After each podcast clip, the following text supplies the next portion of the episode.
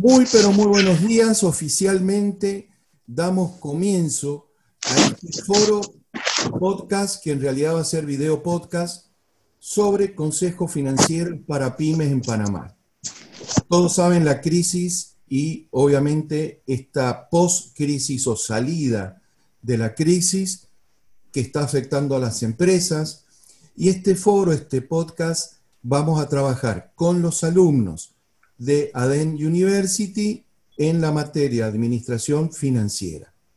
Y vamos a ir viendo y analizando distintas eh, de temáticas y los consejos que van a ir dándonos los alumnos luego de este trabajo que han realizado. Así que, sin más, vamos a comenzar inmediatamente. Muy bien. Oriana, ¿estamos lista, Ariana? Sí, listos, profe. Bueno, vamos nomás, Oriana, por favor, comience.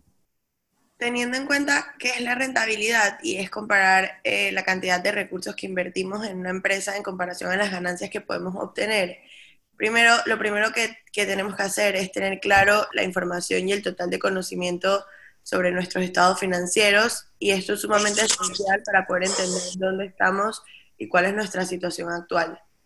Además, es importante analizar toda la parte, eh, todo el mercado competitivo para poder calcular los costos de ellos y el margen de precio razonable frente a la situación en la que ellos están actualmente. Tener en cuenta que para, para lograr una rentabilidad constante, pues tenemos que también tener flexibilidad en los precios. ¿Sigo? ¿Avanzo? Sí, por Muy bien, Oriana, adelante. Ok, eh, para poder mejorar las ventas y cuidar nuestra imagen eh, pues de ganancia y rentabilidad, tenemos que tener en cuenta también que hay que generar alianzas comerciales que nos puedan eh, como generar una estabilidad comercial referente a las ventas.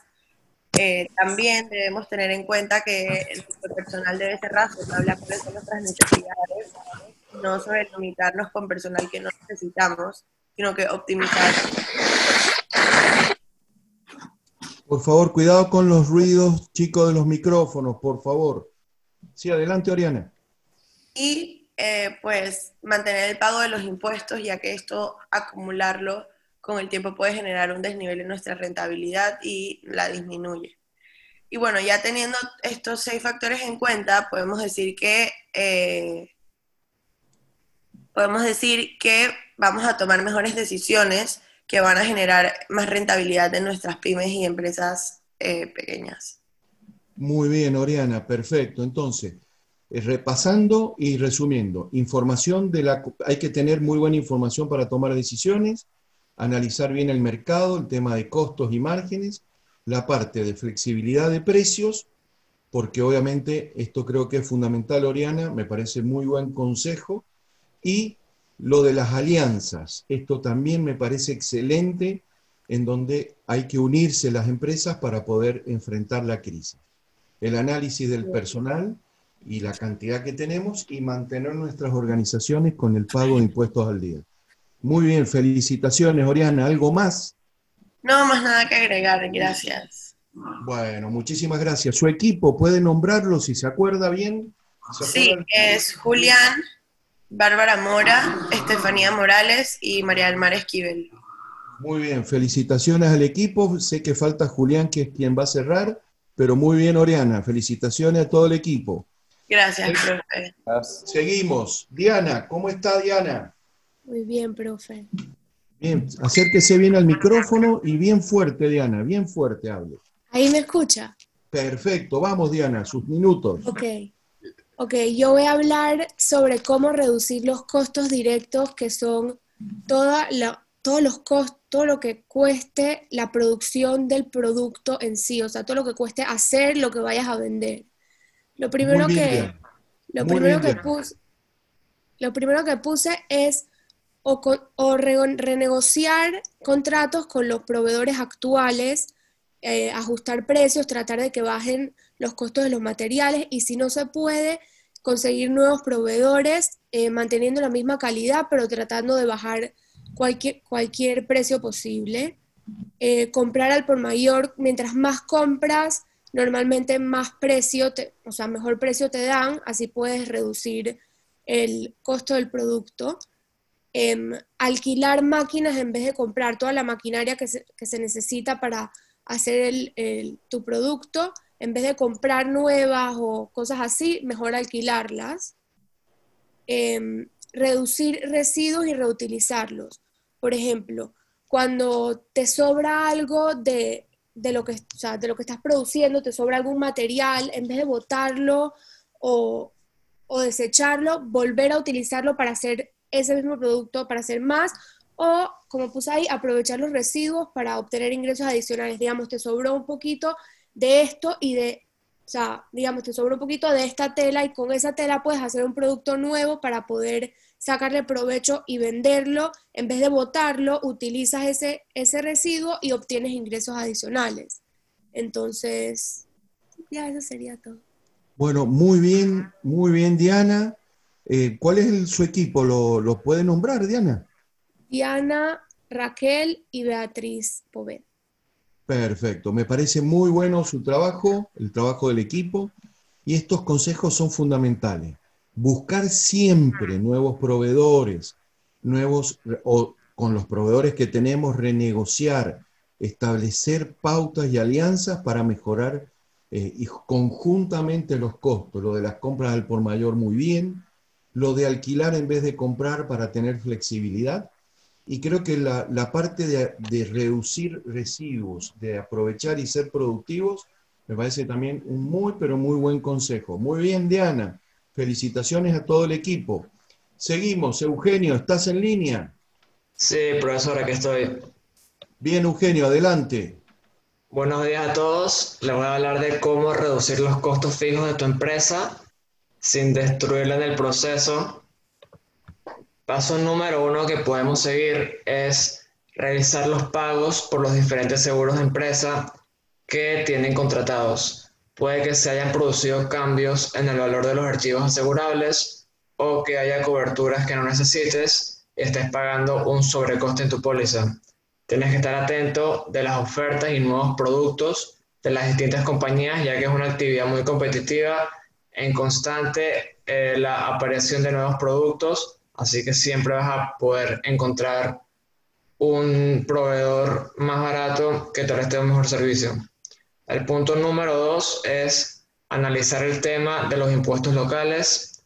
El cálculo del IBI es la base para otros impuestos como basuras o ciertos plusvalías con la que ajustar el valor catastral de los inmuebles de tu empresa puede llegar a suponerte un ahorro superior al 10% de lo que estás pagando.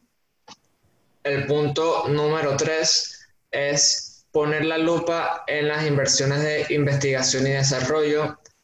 Es casi impensable que ninguna empresa funcione hoy, se dedique a lo que se dedique sin contar con un importante equipamiento tecnológico. Estas inversiones tienen derecho a importantes regalas fiscales entre el 25% y 40%. El punto número cuatro es estudiar todos tus gastos relacionados con mantenimiento o producción que puedan suponer una reducción del impacto medioambiental un cambio de filtros o la compra de una caldera que reduzca las emisiones de gases contaminantes pueden conllevar a una subvención o deducción fiscal que cubre el gasto de tu inversión. Así que compensar un poco fuera de la caja y ver cómo puedes reducir tus emisiones te puede ahorrar bastante en temas de eh, impuestos. Y finalmente el punto número 5 es Revisa tu lista de proveedores y no te pongas límites de frontera.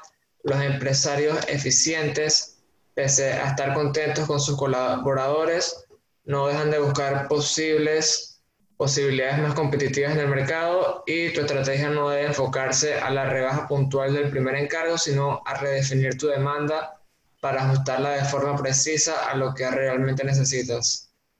Eh, no te dejes seducir por extras que a la larga te supongan un gasto evitable. Eso es todo y muchas gracias. Excelente, Eugenio. Me parece eh, muy, pero muy positivo el trabajo que han realizado. ¿Puedes nombrar a tu equipo, Eugenio? ¿Puedes nombrar Lian, Lian, Laura, eh, Paola y Ana Paola de la Guardia.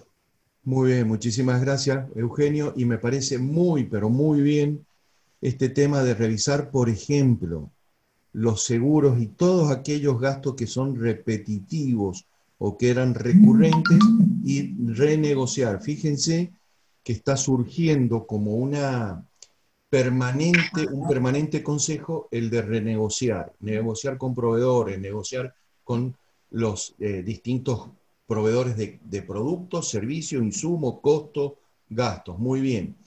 Y también me gusta que, si bien estamos hablando de reducir, hay que seguir pensando en las inversiones en investigación y desarrollo.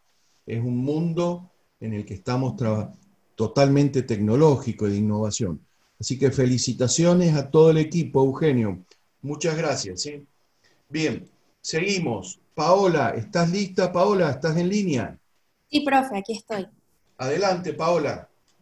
Bueno, buenos días a todos. Mi nombre es Paola Rodríguez y les estaré hablando sobre cómo mejorar la estrategia de cobranzas. Para asegurar la cobranza de las ventas, las soluciones efectivas se dividen en dos pilares principales. La primera es antes de cerrar o en la preventa. Debemos dejar claro que las condiciones de pago, eh, cuáles son y la recomendación es pedir un anticipo del 50% y el resto una vez que hagamos la entrega de la mercancía o completado el servicio. El otro pilar importante es después de cerrar una venta. La clave está en dejar entregas pendientes hasta que se realicen los pagos correspondientes. Otra opción que encontré es que te firmen un pagaré o te den un cheque. Con estos dos documentos se genera un compromiso de pago. A continuación, les traigo una guía básica que les va a permitir administrar y controlar la cobranza de forma sencilla y exitosa en seis sencillos pasos. Iniciemos reforzando un punto importante y es que se debe tomar la administración de los pagos por cobrar con la debida seriedad. De esta forma, tus acreedores serán serios contigo y los compromisos contraídos con tu empresa. En esta línea de acción podemos eh, tomar en cuenta los seis pasos. La primera es establecer políticas y procedimientos que nos permitan tomar decisiones rápidas y fáciles. En este punto, el cliente espera realizar la compra sin complicaciones. Así que es súper importante establecer dichos procedimientos pensando en el consumidor y cómo facilitar su experiencia de compra.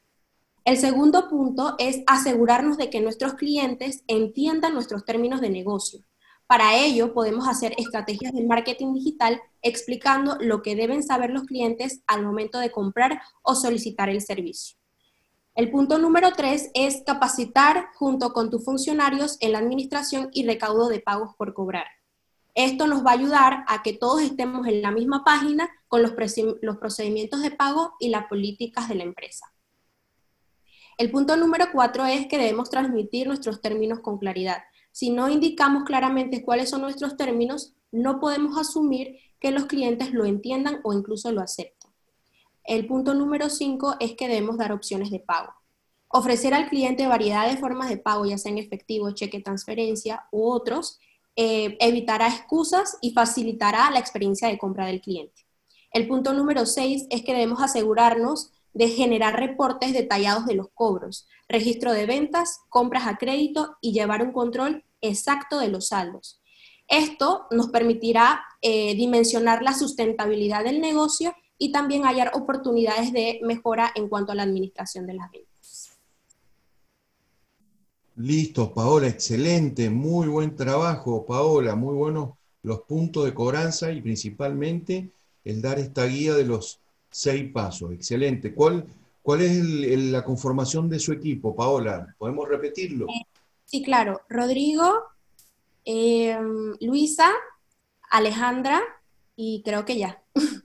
Bueno, muy bien, Paola. Creo que esto es fundamental, no solamente para el presente, sino para los meses y hasta podemos llegar a hablar los próximos años, en donde obviamente la salida de la crisis nos va a llevar a un nivel de gran necesidad de gestión en cobranza.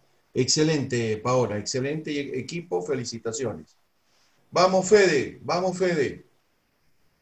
Bueno, sobrevivir. Sobrevivir es lo primero que piensa una pyme cuando le hablamos de liquidez y de deudas. Ese parece ser el primer objetivo en, los en, en donde los mercados son cada vez más competitivos eh, y donde los cambios en las tendencias de consumo e innovación desafían cualquier tipo de estabilidad y no les permite relajarse ni un segundo. Solamente piensan en sobrevivir. Pero son muchas más las circunstancias que terminan condenando a una pyme a desaparecer, principalmente la ausencia de capital de trabajo o de bien, de recursos y todas las deudas que hay que pagar constantemente. Los altos impuestos, la falta de liquidez, las competencias en las grandes superficies, eh, los costos de insumo, las tasas de cambio, las cuentas por cobrar, son simplemente cosas que se le van añadiendo a todas las deudas que las pymes van generando. Son los desafíos más grandes para llevar a cabo las actividades cotidianas de cualquier negocio. Sin embargo, también muchas de esas variables se pueden controlar.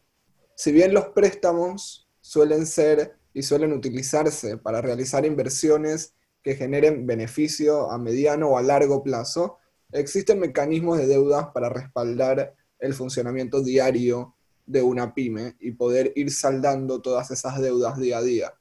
De tal forma también para que se puedan pagar a proveedores, estar al día con las nóminas y finalmente atender los compromisos de los clientes eh, y que eso no sea un dolor de cabeza, para así llamarlo. Eh, existe algo, por ejemplo, llamado el crédito rotativo, que es un modelo de deuda que se ajusta en buena medida a las necesidades de las pymes. Funciona tal vez como una tarjeta de crédito sin plástico, por llamarlo así, y es una de las y, tiene menores tasas de interés, es decir, que se trata de un cupo de dinero determinado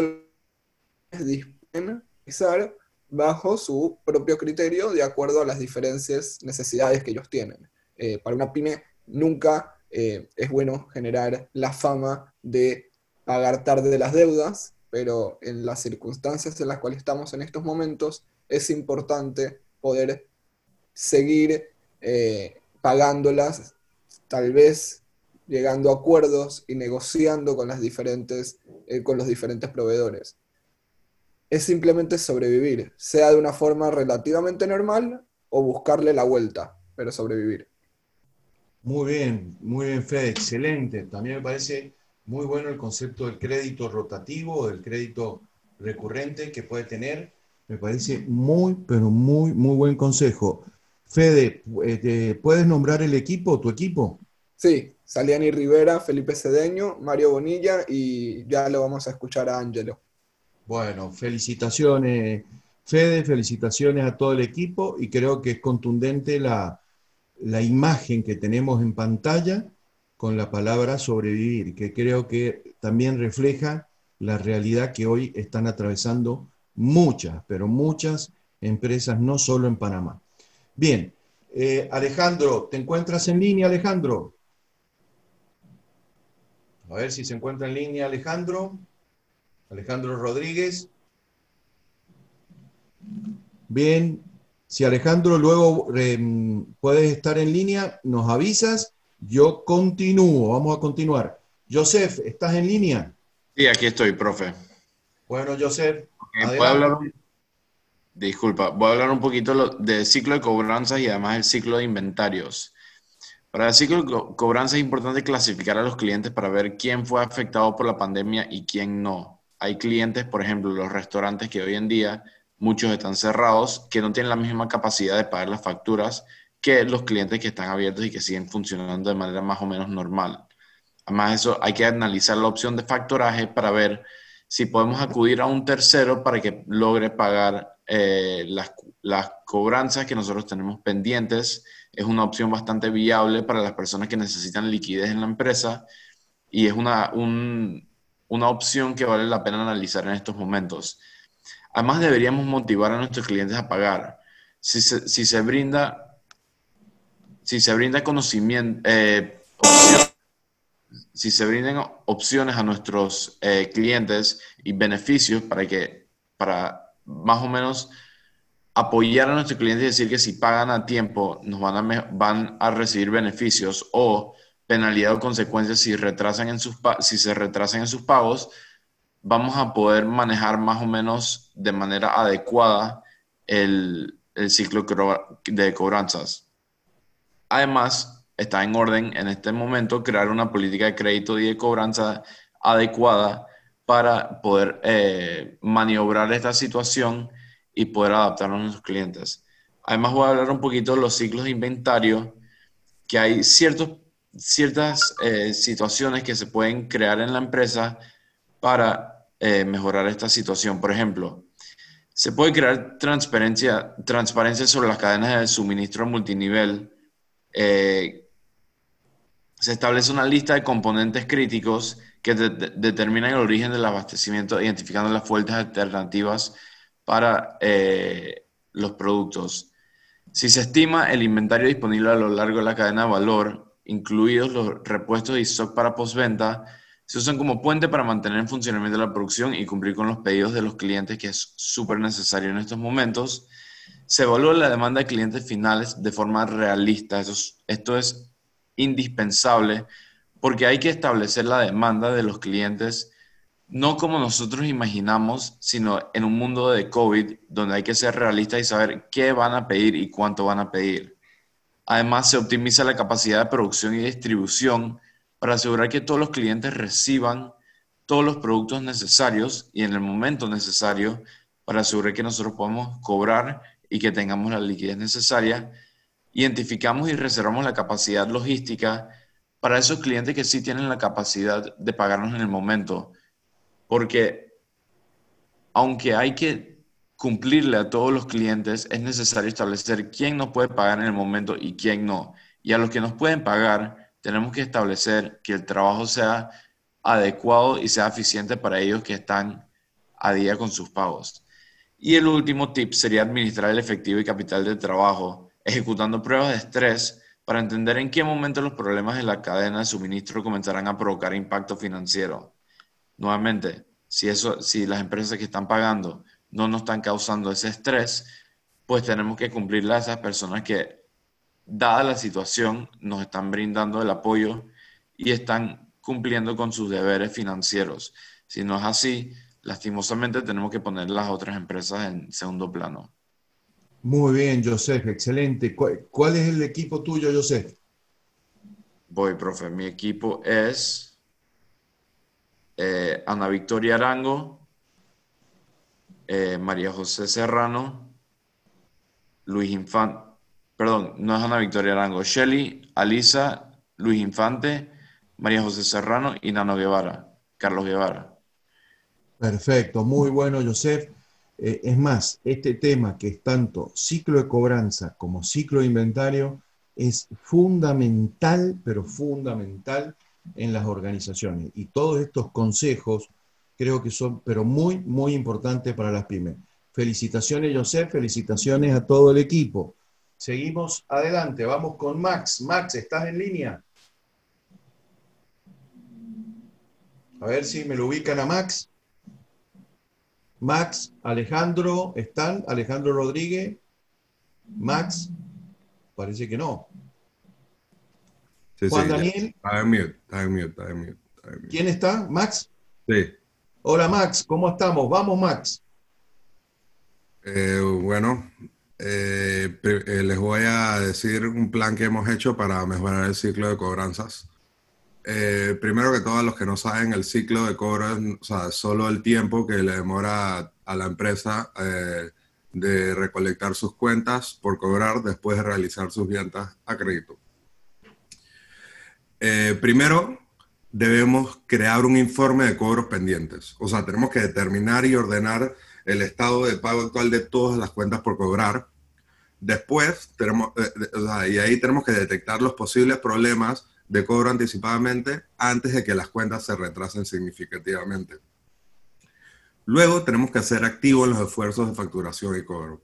Tenemos que asegurarnos de que las facturas sean claras y, completas. Tenemos que conocer los procedimientos de, de pago de facturas de cada cliente para poder hacer, para poder hacer un seguimiento mucho más minucioso.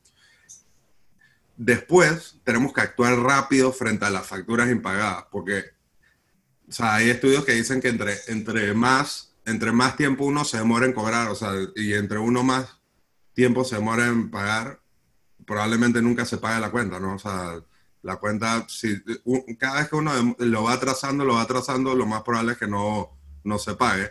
Entonces, tenemos que contactar a los clientes entre los primeros 30 eh, días para pagar y, contar, y, desde el primer día de que el, de que el, el pago se atrasa, estar pendientes de, de, cobrar. También tenemos que ofrecer un descuento por pronto pago.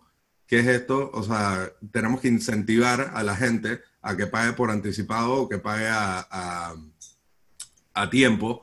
Y haciendo todo esto, se le va a poder, se le va a hacer brindar cierto descuento en su cuenta, ¿no? También tenemos que negociar un plan de pago con los clientes morosos. Ahorita mismo con todo lo que está pasando, obviamente la situación económica de, de todas las personas ha cambiado un poco, de la mayoría. Eh, entonces tenemos que negociar el plan de, de, pagos. ¿A qué me refiero con esto? Tenemos que hacer unos, unos plazos, o sea, para que la gente pueda pagarlo poco a poco, pero tenemos que establecer muy claras las condiciones y ponerlo todo por escrito para que no haya ningún inconveniente. Y por último, que es muy importante, tenemos que utilizar todos los instrumentos financieros que tenemos a nuestro alcance. ¿A qué me refiero con esto? Eh, tenemos que anticipar los cobros a través del factoring o, o confirming. Tenemos que disponer de una póliza de crédito que tenga liquidez para cuando haya retraso de los, de los cobros, tener un colchoncito ahí. Eh, tenemos que contratar un seguro de cobro para asegurarse el cobro frente a impagos y minimizar los riesgos. Eh, y todo esto, todo esto va a mejorar el capital de trabajo, que el capital de trabajo no es más nada que eh, la cantidad necesaria que una empresa necesita para realizar sus operaciones con normalidad. Eh, muchas gracias. Bueno, muy bien, perfecto, Max. Creo que estos seis puntos son fundamentales para, para analizar eh, y va sumado lo que otros compañeros de otros grupos han estado hablando sobre las cobranzas, sobre la mejora en la liquidez. Max, eh, ¿tu equipo me lo, me lo repites, por favor? mi equipo es Ana Arango, Ana Tabada, eh, Facu Leguizamén y José Hernández. Bueno, este, continuamos, Mac. Felicitaciones a todo el equipo. A ver, Juan Daniel, ¿estás en línea? Sí, profe. Vamos, adelante. Ok, eh, nosotros decidimos tomar eh, consejos para la rentabilidad de una empresa y por lo tanto cómo mejorar las ventas de la misma empresa. Eh, hablamos en el primer punto de cómo mejorar la rentabilidad de una empresa, llevar un control adecuado de los gastos, ya que cada dólar que uno ahorra en la empresa, cada dólar que uno ahorra inteligentemente se convierte en un dólar extra de ganancia, básicamente. Por este propósito, es muy importante elaborar un flujo efectivo, un flujo de efectivo mensual, eh, y de esta manera poder analizar dónde se está gastando de más y dónde se pueden hacer ajustes para poder ahorrar más dinero incrementar tus márgenes de ganancia. El margen de ganancia es la diferencia de precio de venta de tu producto o servicio y el costo que implica producirlo. Por lo tanto, algunas maneras que existen para poder incrementar el margen de ganancia serían aumentar los precios, reducir los costos de productos o servicios vendidos y una mezcla de ambas. Eh, gestionar de manera, manera eficiente el inventario. La correcta administración del inventario es uno de los factores claves que inciden en el buen desempeño de la empresa. Es importante tener buena gestión de cómo está el inventario, porque así se evitan hacer gastos innecesarios y bueno, también se ahorra bastante para la empresa. Analiza la rentabilidad de tu cartera de clientes. Ser una empresa, para ser una empresa buena, uno tiene que tener enfoque en el servicio al cliente. Eh, y bueno, esta es una de las metas más grandes y más importantes de muchas de las empresas. Y eh, como el mercado actual es altamente competitivo, eh, centrarse en el cliente puede ser una ventaja muy importante y sustentable. Ahora, hablando desde el punto de cómo mejorar las ventas. Utilizar el poder del Internet. como sabemos, hoy en día todo está digitalizado. Eh, y muchas empresas les ha tocado adaptarse a, bueno, como vamos en la pandemia, a poder eh, realizar sus ventas y eh, proveer sus servicios por medio de, bueno, de una manera digital. Para incrementar las ventas, se recomienda bastante que se use tal vez una página de internet, una aplicación que esté conectada al servicio que tú ofreces. Que no sea necesariamente solo una ubicación física, ya que esto tener una, ubicación física, aunque puede ayudar a mantener orden, también puede ser un gasto innecesario cuando no se necesita. Aumentar la publicidad. Eh, dar, dar a conocer una empresa es algo muy importante. Está el clásico, la clásica propaganda por televisión, radio o tal vez en el periódico. Pero otra vez, a través de canales digitales, eh, tal vez redes sociales, tácticas inbound, email marketing o marketing de contenidos, entre otros, se puede dar a conocer la empresa también y tal vez de una manera más eficiente. Y bueno, mejorar la atención al cliente también va, va ligado bastante a lo que fue el punto que eh, expuse arriba. La llegada de nuevas soluciones al, mercado eh, al mercado, como aquellas basadas en tecnología, implica una competencia cada vez mayor entre las marcas, mientras que los consumidores privilegian a las compañías eh, que mejoran, se ajustan a sus necesidades y tienen una excelente atención al cliente. Y bueno, el último, bueno, uno de los últimos puntos que estábamos pensando, brindar servicio adicional. Esto es, digamos, para empresas que brindan, bueno, digamos, restaurantes y cosas como esta que, que brindan servicio de domicilio, digamos que uno brinda algún tipo de producto, ofrecer instalación gratis. El punto es algo que atraiga al cliente, como una instalación gratis, como ya he mencionado, algo que los haga querer seguir regresando a la empresa. Y bueno, medir los resultados y evaluarlos, saber qué, qué esfuerzos eh, están impulsando tus ventas es importante. Por ejemplo, una pregunta seria. ¿Qué atrae a los visitantes a tu sitio web? Pueden ser artículos, anuncios de pago por clic, tal vez una propaganda que vieron en alguna red social, pero cualquier punto que, que llame la atención del cliente es importante para poder atraerlos hacia, hacia ti. Gracias. Excelente, Juan Daniel, excelente. Muy, muy buenos puntos, muy clara tu explicación, muy buena tu gestión en la explicación de los puntos. Eh, me recuerdas el equipo, yo sé que lo han dicho, pero es importante reiterar el equipo, Juan Daniel. El equipo sí, estoy con Anarango, Ana Taboada, eh, Facundo Leguizamón, José Hernández y Max Gómez. Bueno, felicitaciones, pero muy, muy buena presentación como todas. Muy buenos trabajos, muchachos, y creo que estamos dando excelentes consejos para las pymes, como reiteramos, no solo de Panamá, sino todas las pymes que están atravesando los problemas crisis y, y post-crisis, ¿no? Alisa, ¿estás en línea? Hola, profesor, aquí estoy. Bueno, vamos, vamos, Alisa, todo suyo. Yo voy a dar cinco maneras de reducir los costos fijos de tu empresa. Eh, la primera como tal sería externalizar algunas funciones comerciales de tu empresa. Esto es o se conoce como el outsourcing. Evita crear departamentos y hacer equipos o, eh, invertir demasiado en esas herramientas eh, cuando se le puede dar a una empresa fuera para aplicarlo de manera óptima y reducir un poco esos costos ahí. la segunda siendo reducir el costo asociado al arriendo de oficinas. Esto sería eh, en alquiler. Vemos que muchas empresas han notado que pueden trabajar fácilmente por teletrabajo. Eh, esto es una gran manera de reducir costos eh, ya de luz, agua, transporte, etc. el tercero sería reducir los costos publicitarios tradicionales, que sabemos que las vallas pueden ser muy costosas. Hoy en día estamos trabajando todo por digital, porque no invertir un poquito más de tiempo en lo que es la publicidad digital, donde hay tantos canales de comunicación em, gratis, donde puedes eh, compartir tu, tu, publicidad, tu contenido, etcétera, de manera orgánica e inorgánica, pero es mucho más eh, rentable que las vallas publicitarias. Em, número cuatro sería reducir los montos de electricidad, que ya reduciendo lo, eh, el punto número dos, que es el arriendo de las oficinas, ya estaríamos haciendo eso. Y número cinco, siendo la automatización de algunos procesos.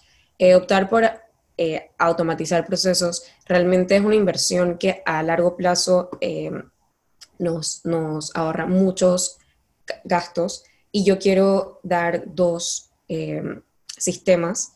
Uno es simple boleta y otro es open factura. Son herramientas que te ayudarán a emitir tus documentos tributarios electrónicos, simplificando muchas tareas contables, administrativas y lo que es más importante, que va a contribuir a la agilización de las ventas de tu negocio, siendo más atractivo para muchas personas. Muy bien, excelente, Alisa, excelente, excelente. Eh, ya sé que también ya han dicho el nombre de los equipos, pero Alisa, tu equipo. Sí, Joseph de Franco, Shelly Belajó, María José Serrano, Luis Infante y Carlos Guevara. Perfecto, muy bien, felicitaciones, Alisa. Claro, puntual y como se puede ver, cada uno de los equipos frente a cada tema va, va profundizando los consejos que ya hemos ido dando y se van agregando nuevos consejos. Excelente, excelente. Gracias. Muy bien. Carlos, Carlos Jiménez. Sí, ah, bueno, me gustaría hablar sobre los ciclos de pagos de capital de trabajo. Primero que todo debemos entender cuál es el ciclo del trabajo. El ciclo del trabajo es el ciclo de optimización de capital de, trabajo es una forma de observar los pronósticos de las cuentas por pagar y las cuentas por cobrar. ¿Qué es lo que, es lo que, qué es lo que me quiero referir? Que necesito saber si de verdad tengo tanto flujo o tanto dinero para poder pagar y deber a la renta o al, o al Estado tal manera o tanto dinero para poder obtener una liquidez necesaria. Pero para eso también está el panorama acerca de cuánto capital necesito para llevar adelante, es decir, para poder calcular si yo tengo suficientes recursos o suficiente dinero para seguir adelante. Para eso, para aclarar bastantes dudas y tanta incertidumbre de que si mi empresa va a seguir después de la pandemia o no, es poder calcular el la famosa ecuación del capital de trabajo. Es decir, capital del trabajo es igual activo corriente con pasivo corriente. Para eso está la imagen de la izquierda que, qué tiene o qué es lo que de verdad tiene un activo o un pasivo. Eh, ¿Avanza? Sí, avanza. Para aquellos que aún no entienden la imagen, yo les explico qué es la capital de trabajo o qué, o qué obtiene eso. Es una diferencia entre activos circulantes y pasivos circulantes. ¿Qué obtienen los pasivos, activos circulantes?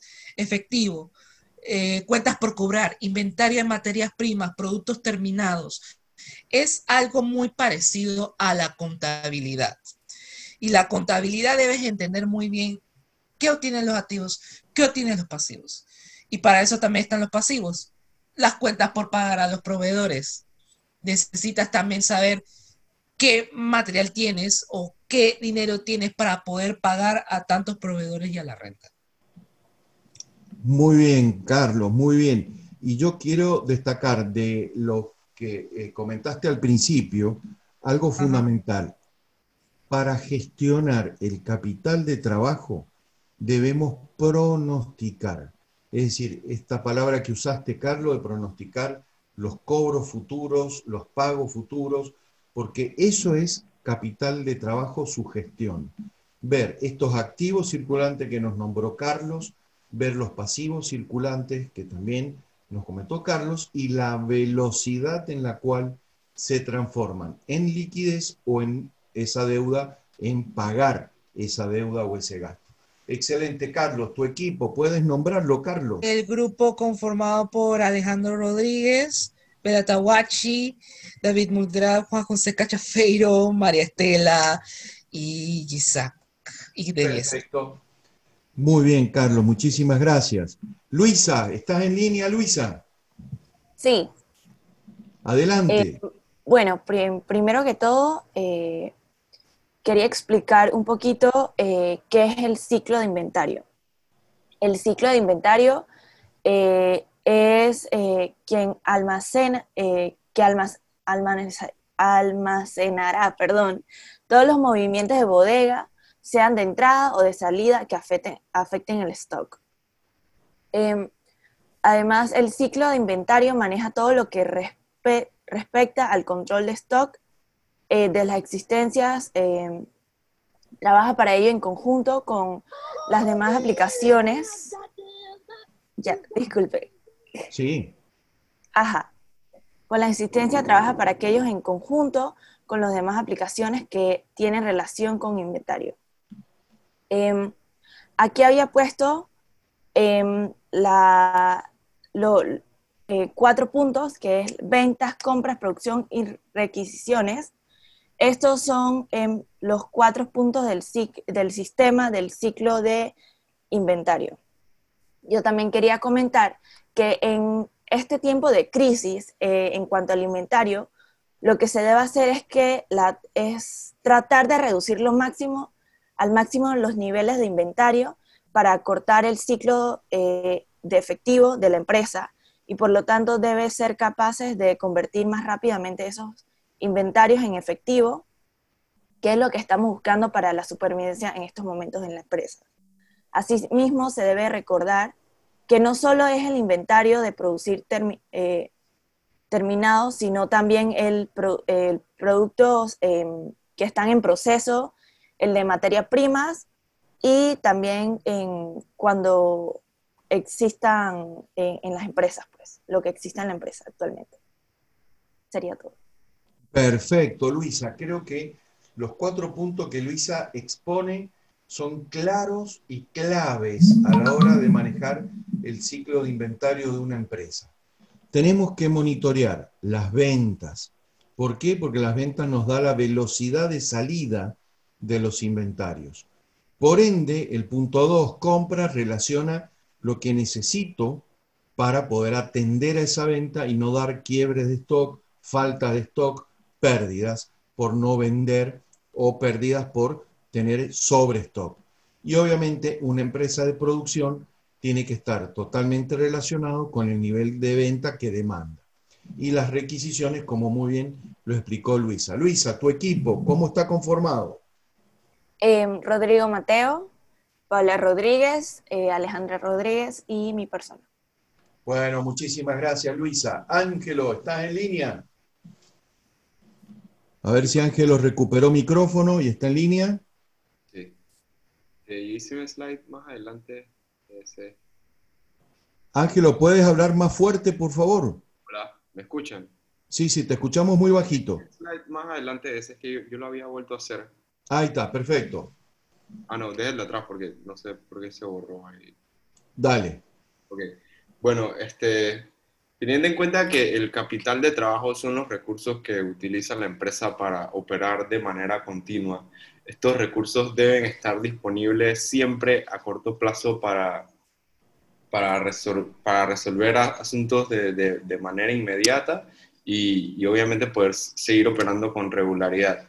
Pero existen rubros en particular donde parte de las actividades cotidianas van de la mano o sea, van de- o sea, son parte de las actividades cotidianas es generar ventas que van de la mano con un crédito, ya sea en rubros como venta de automóvil, inmobiliarias, si se ofrecen préstamos, si se le hace una venta al gobierno que, que por lo menos aquí este, el gobierno paga a crédito.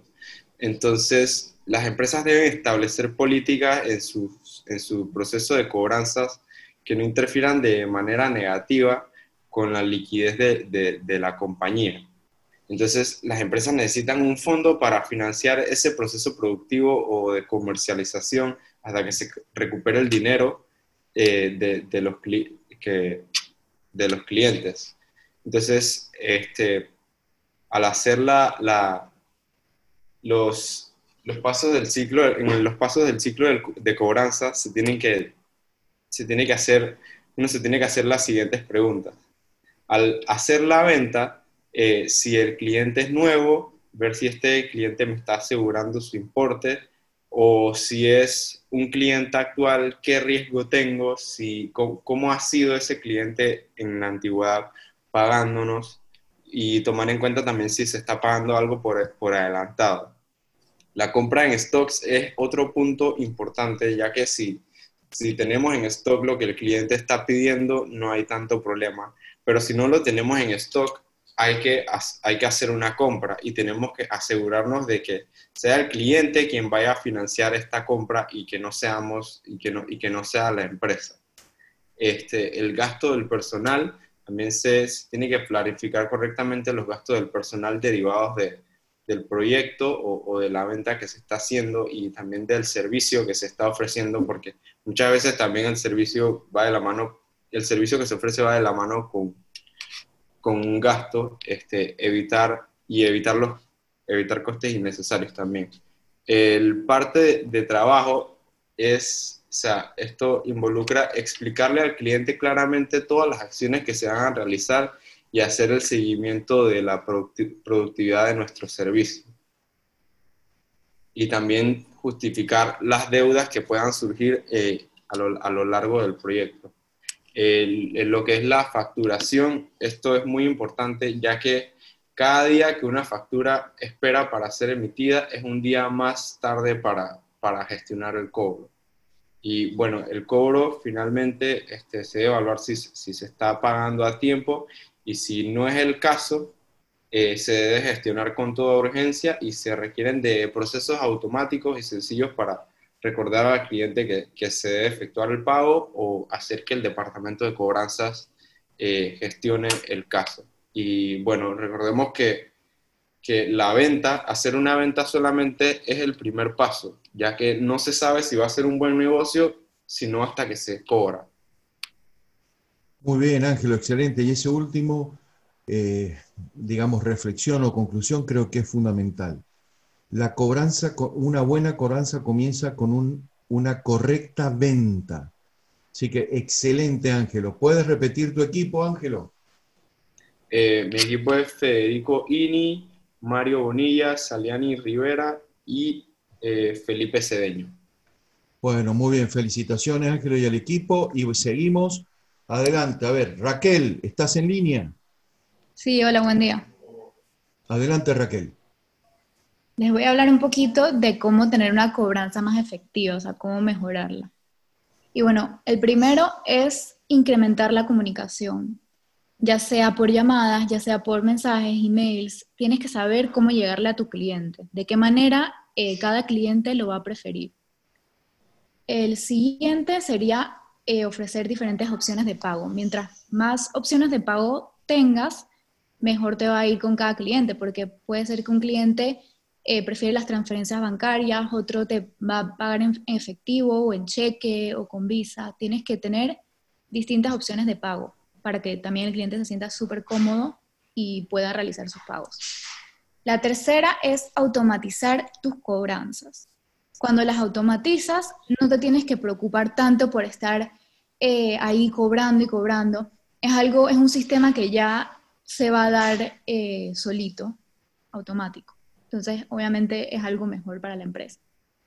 El número cuatro es dar descuentos y beneficios. Esto es una manera también de fidelizar al cliente y, eh, o sea, obviamente va a ayudar a mejorar la cobranza. Eh, con los descuentos y beneficios también podemos incluir programas de lealtad al cliente. Eh, por ejemplo, si compra cinco artículos, el siguiente a mitad de precio. Y así este puede ser un ejemplo de, de qué beneficios le podemos dar a nuestro cliente y así mejorar nuestras cobranzas. El quinto sería mantener el plan de acción. Uno siempre tiene que tener un plan de acción en la empresa, cómo vamos a seguir y más cuando viene una crisis. Y bueno, este plan de acción se tiene que seguir y mantener para poder tener éxito, eh, no solo en las cobranzas, sino en, todo el, en toda la empresa y en todo lo que se quiere realizar. Muchas gracias. Excelente, Raquel.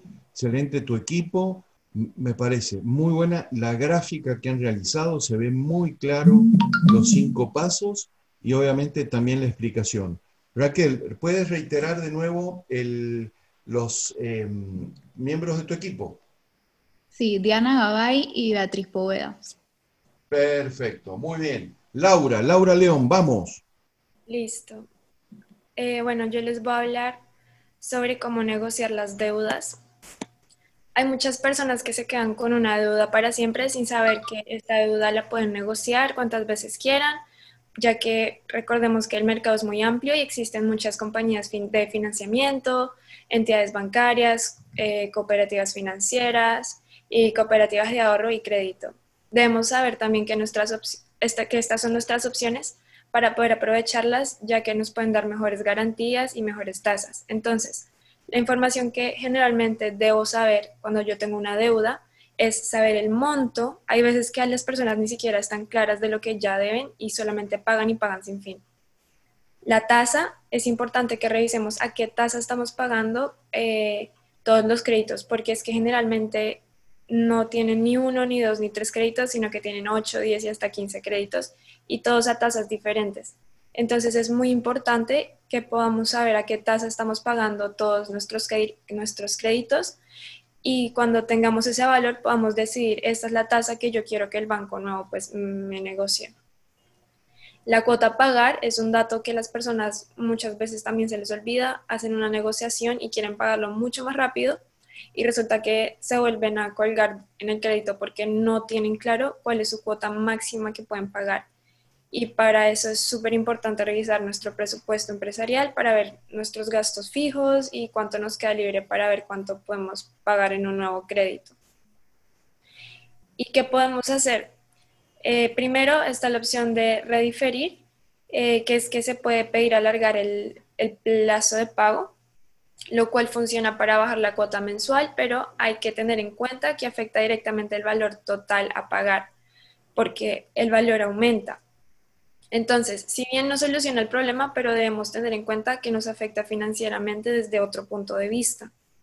La refinanciación o también reestructuración es una forma para cambiar las condiciones de crédito, es muy parecida a la, de rediferir, solo que básicamente la primera es algo que yo decido. Y la refinanciación es cuando el banco como que se da cuenta que tú ya no puedes seguir pagando y prácticamente te obliga a tomar esta eh, opción bajo sus términos. Y también está la compra de cartera, que esto es ir a otra entidad financiera y que te compre la deuda que tienes con otra entidad.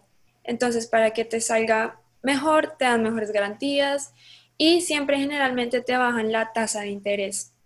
Cosas que son invisibles, pero que son muy importantes que lo saquemos a la luz son los seguros y las cuotas de manejo. Los seguros porque te pueden hacer una compra más bajita, pero no te das cuenta de qué seguros te estén metiendo o cobrando y eso puede hacer que estés pagando más. Y las cuotas de manejo que de pronto hagan que te, te involucres más en el banco y tengas que empezar a ir a donde ellos.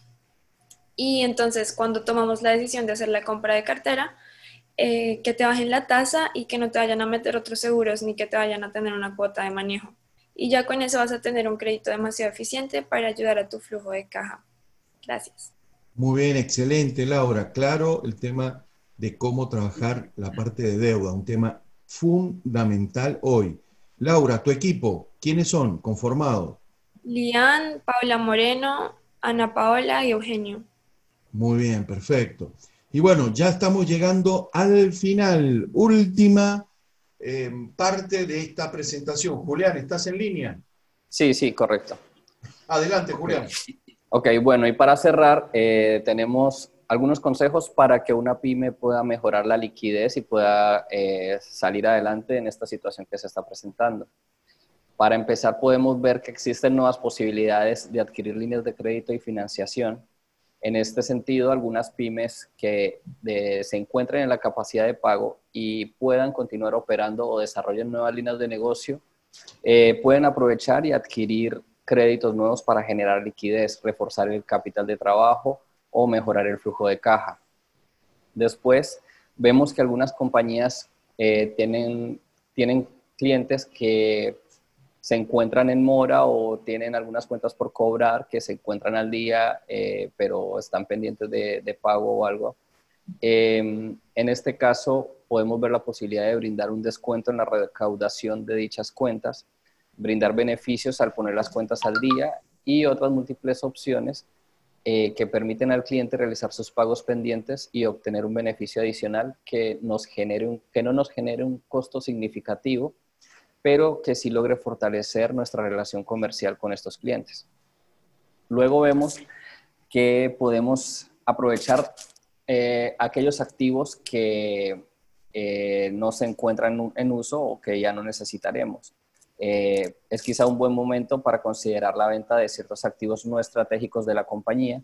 Por ejemplo, en algunos casos podemos tener maquinaria que no estamos usando, flota vehicular, mobiliario, equipos de cómputo, entre otras cosas que posiblemente ya están subutilizados en nuestra operación y que aún pueden funcionar para otras compañías o personas independientes. La venta de activos innecesarios se muestra como una opción para aquellas pymes que han pensado o han logrado reinventarse y ahora su operación tendrá un nuevo enfoque y un nuevo producto o servicio que brindar y ya no necesitan ciertos equipos para realizar eso, sino que van a necesitar algunos otros nuevos.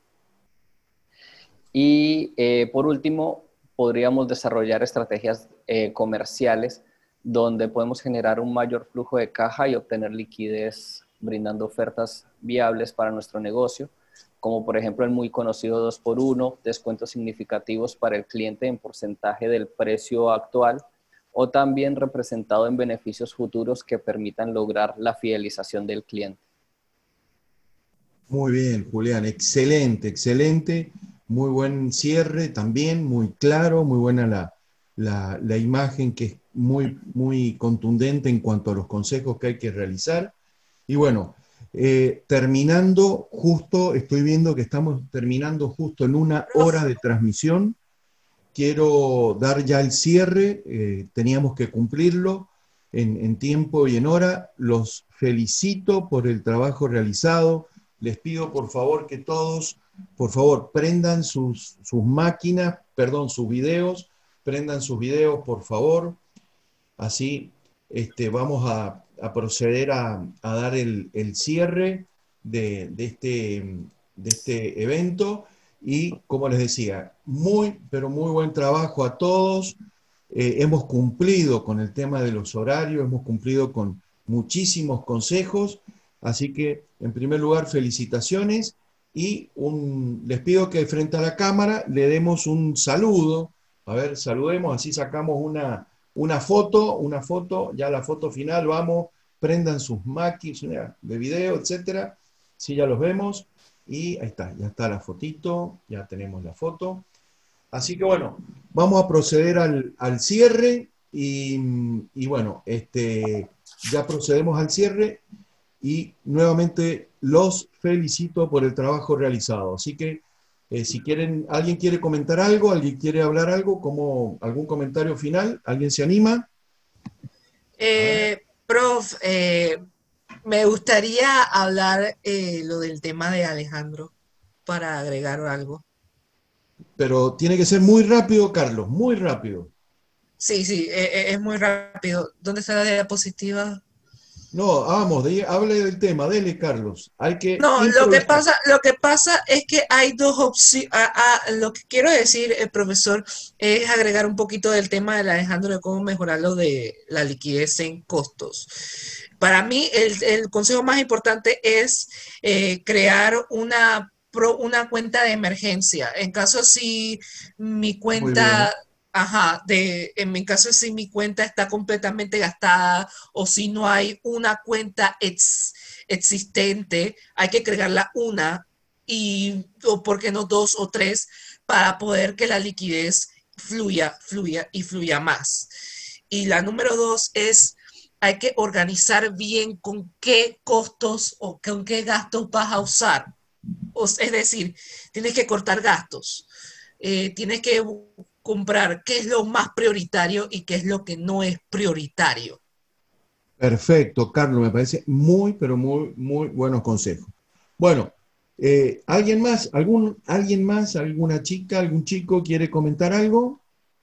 Sí, profe, yo quisiera comentar que, que estamos viviendo unas circunstancias que, que, nadie estaba preparado para este, para este momento ni para la situación en la que estamos viviendo Así que hay, ciertas medidas que se pueden tomar para, aliviar eh, esta carga que, las empresas tienen. Tenemos, por ejemplo, en Panamá muchas empresas están cerrando eh, muchos negocios, como por ejemplo restaurantes, que vemos que día tras día hay, empresas que están cerrando las puertas y con una planificación adecuada y mediante la información que nosotros brindamos en este podcast, hay ciertas medidas que se pueden tomar para evitar estas situaciones que complican los negocios y que hacen que obviamente eh, cuenten con pérdidas las empresas. Así que más que nada es preparación ante todo. Eh, como dije antes, eh, nadie estaba preparado para esto, pero el, el, punto es que quizás como coronavirus puede haber otra situación el día de mañana que surja que haga que, que, Que, que se comprometa el negocio y hay que estar preparado para cualquier cosa y tomar las medidas necesarias para ser una empresa más o menos bulletproof en el sentido que, que pase lo que pase, vamos a estar preparados para cualquier adversidad. Excelente, José, me parece muy, muy bueno tu, tu mirada y tu criterio en este tema, realmente porque tenemos que tener en cuenta que el coronavirus fue un evento de ruptura, pero podemos tener muchos próximos eventos de ruptura y hay que planificarlo. Sí, al final, al final nadie, sabe, nadie sabe lo que va a pasar el día de mañana y, hay que estar preparados para cualquier cosa, ¿no? O sea, tomar las medidas necesarias antes para, para minimizar los, los, los, eventos y, y las situaciones que puedan comprometer la empresa. Muy bien, muy bien. Bueno, no sé, alguien más, ¿cómo, cómo, ¿qué les pareció esta modalidad de poder hacer un foro vía, vía podcast? ¿Qué les ha parecido? ¿Les ha parecido una buena herramienta en la cual podemos informar y ayudar a las empresas, ayudar a los empresarios, ayudar a la gente que está con necesidad de consejos? ¿Qué, qué les parece? Profe, a mí en lo personal me gustó mucho porque es una manera interactiva también de hacernos crear conciencia ¿no? sobre estos temas financieros. Así que, bueno, no sé, yo me emocioné cuando usted mencionó que iba a ser algo así súper diferente y creo que he aprendido más el día de hoy que en otras clases o en otras materias que son así súper eh, numéricas, ¿no? Hay formas distintas de poder aprender y creo que esta es una maravillosa. Bueno, muy bien. ¿Cómo se sintieron, chicos? Tuvimos mucha presión de tiempos, tuvimos mucha presión para informar en pocos, en, en, dos, tres minutos tenían que decir tal vez mucha información, pero así es la vida, es presión, presión y tener que responder ante la presión. ¿Cómo se han sentido también con eso? A mí me parece que fue súper bien. Eh, todos teníamos claro el tiempo limitado que teníamos y pues ya cada uno sabía cómo sintetizar su, su tema y que cada uno estaba súper preparado para, para hacer la síntesis eh, correcta y hablar con precisión sobre lo que teníamos que hablar. Bueno, excelente, excelente chicos. Esto es un tema importante, cómo articulamos a la universidad con el mundo empresarial y cómo ustedes pueden trabajar una realidad y poder aconsejar. Así que bueno, vamos a dar eh, ya el cierre definitivo a la sesión. Yo nuevamente los felicito, ha sido más de una hora de consejos excelentes para las empresas. Y ojalá que podamos repetir un, un otro programa de esta naturaleza, tal vez con otra metodología, con otros temas, pero bueno, felicitaciones. Así que nos vemos. ¿Les parece? Chau, chau, nos vemos.